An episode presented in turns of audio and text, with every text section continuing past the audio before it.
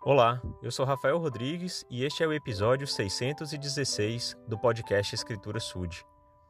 Acredito que todo mundo já tenha experimentado ficar sem energia elétrica ou estar num local em que tudo ficou escuro de repente e que você não tinha muita visibilidade, porque dependendo das condições, realmente fica um breu completo.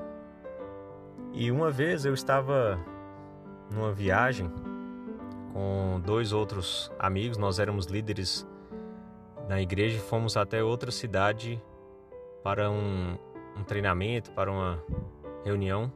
E na volta, os faróis do carro queimaram.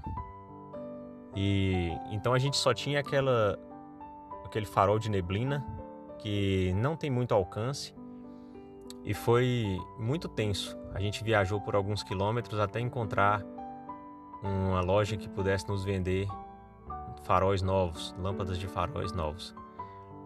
E essas experiências relacionadas à luz, da gente depender de luz para enxergar, para conduzir, para se deslocar em algumas situações, nos faz refletir a respeito da luz que nos conduz pelo caminho de volta à presença de Deus.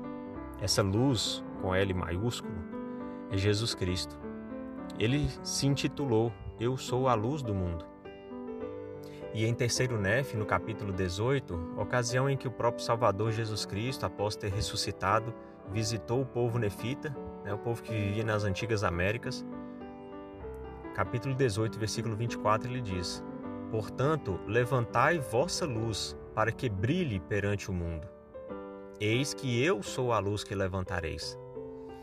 Então, se nós temos qualquer luz, é porque provém de Jesus Cristo.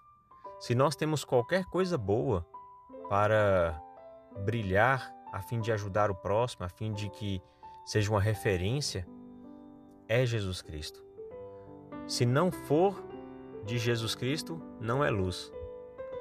Pode ser um engano, pode ser uma falsa ideia de luz, mas realmente a luz que nós precisamos erguer e fazer brilhar é, é Jesus Cristo. São seus ensinamentos, o seu exemplo. Ele conclui esse versículo falando: Aquilo que me vistes fazer ou seja, tudo que nós observarmos, estudarmos, aprendermos sobre Jesus Cristo em suas condutas, em seu comportamento, naquilo que ele ensinou, é o que nós devemos fazer e isso vai se tornar a luz que ele espera que nós possamos levantar a fim de brilhar ao mundo, a fim de se tornar referência. A luz, ela é essencial. Sem luz, nós não enxergamos nada e praticamente não podemos é, nos relacionar, não podemos interagir, não podemos viver.